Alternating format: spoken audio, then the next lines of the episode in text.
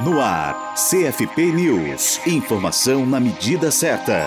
O Tribunal Regional Federal da Segunda Região, o TRF2 do Rio de Janeiro, concluiu que a resolução do Conselho Federal de Psicologia, o CFP, número 1 de 1999, é coerente com a legislação vigente, a dignidade da pessoa humana e o direito fundamental ao livre exercício profissional. Um acórdão publicado no dia 11 de julho lembra ainda a rejeição pela Câmara dos Deputados de proposições legislativas voltadas à regulamentação do tratamento e da cura da homossexualidade. A publicação do dia 11 de julho detalha a decisão judicial de junho em que a sétima turma especializada do TRF manteve, por unanimidade, a validade das normas estabelecidas pelo CFP para a atuação das psicólogas e psicólogos em relação à orientação sexual. Seus integrantes votaram com a posição do relator, que acolheu os argumentos da autarquia e rejeitou a apelação que procurava derrubar sentença de 2012 no mesmo sentido. A resolução em vigor veta, portanto, a prática de terapias na linha conhecida como cura gay. Para os magistrados, a resolução número 1 de 1999 do CFP apresenta justa coordenação com os termos da lei número 5766 de 1971, que criou o conselho com a atribuição para orientar, disciplinar e fiscalizar o exercício da profissão de psicóloga e psicólogo. O recurso indeferido pelo TR TRF2 tinha sido apresentado pelo Ministério Público Federal do Rio de Janeiro. Até 1 de agosto, o Ministério Público Federal pode recorrer ao Superior Tribunal de Justiça, o STJ, ou ao Supremo Tribunal Federal, o STF, para tentar reverter a decisão. Para saber mais sobre essa decisão e seus termos, acesse o site do CFP, site.cfp.org.br. Para a Rádio Psi, Gisele Barbieri.